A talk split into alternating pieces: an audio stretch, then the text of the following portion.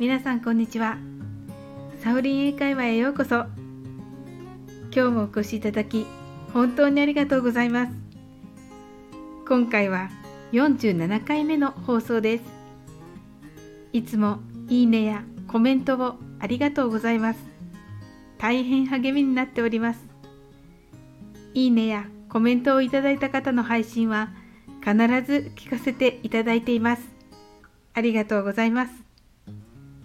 この番組はお好きなことをしながら耳だけこちらに傾けていただく聞くだけ英会話をコンセプトにお送りしています。どうぞ楽しんでいってくださいね。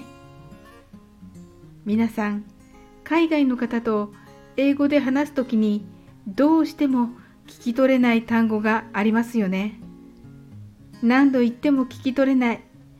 相手が何を言っているのかわからない。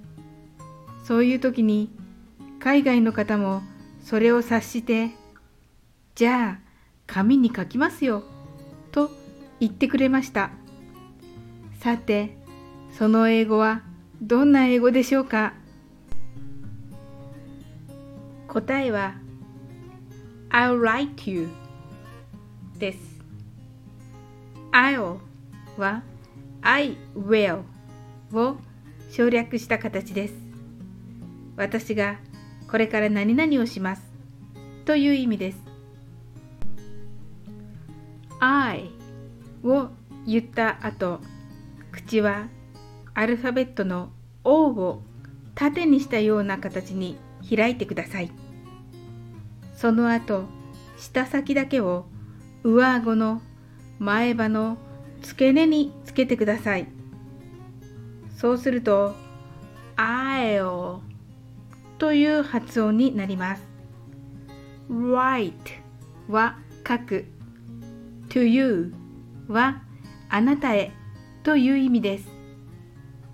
ですので、つなげると、私があなたのために書きましょうという意味になります。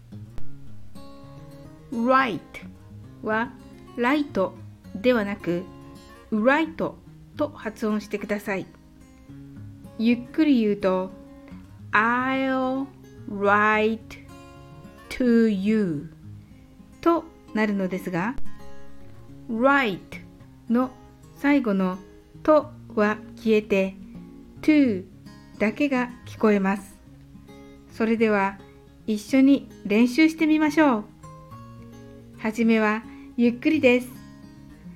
I'll write to you いかがでしたか？次に早く言ってみましょう。I'll lie to you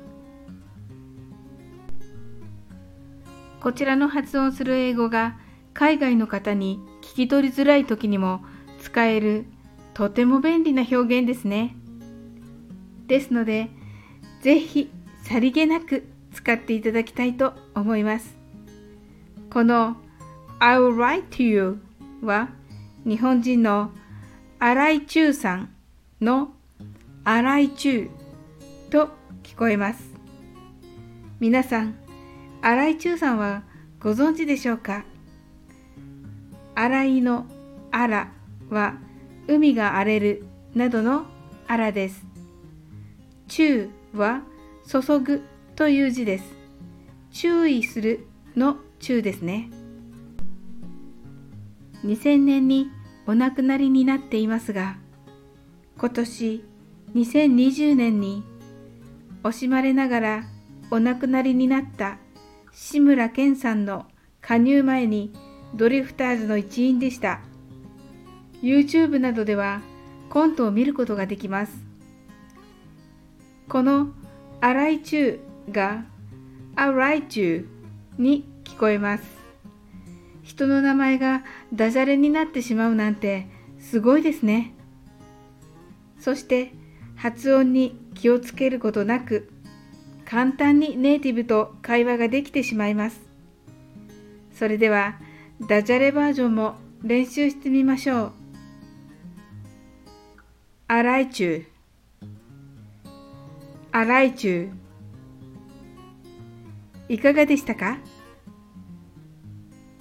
洗い中と書きますよと覚えると簡単に覚えられますね。大変よく使う表現ですので、ぜひ覚えて使ってみてくださいね。今日も楽しく配信させていただきありがとうございます。またどうぞ気軽にお越しください。いつでもコメントしてくださいね。それではまた次回の放送でお会いしましょう。See you!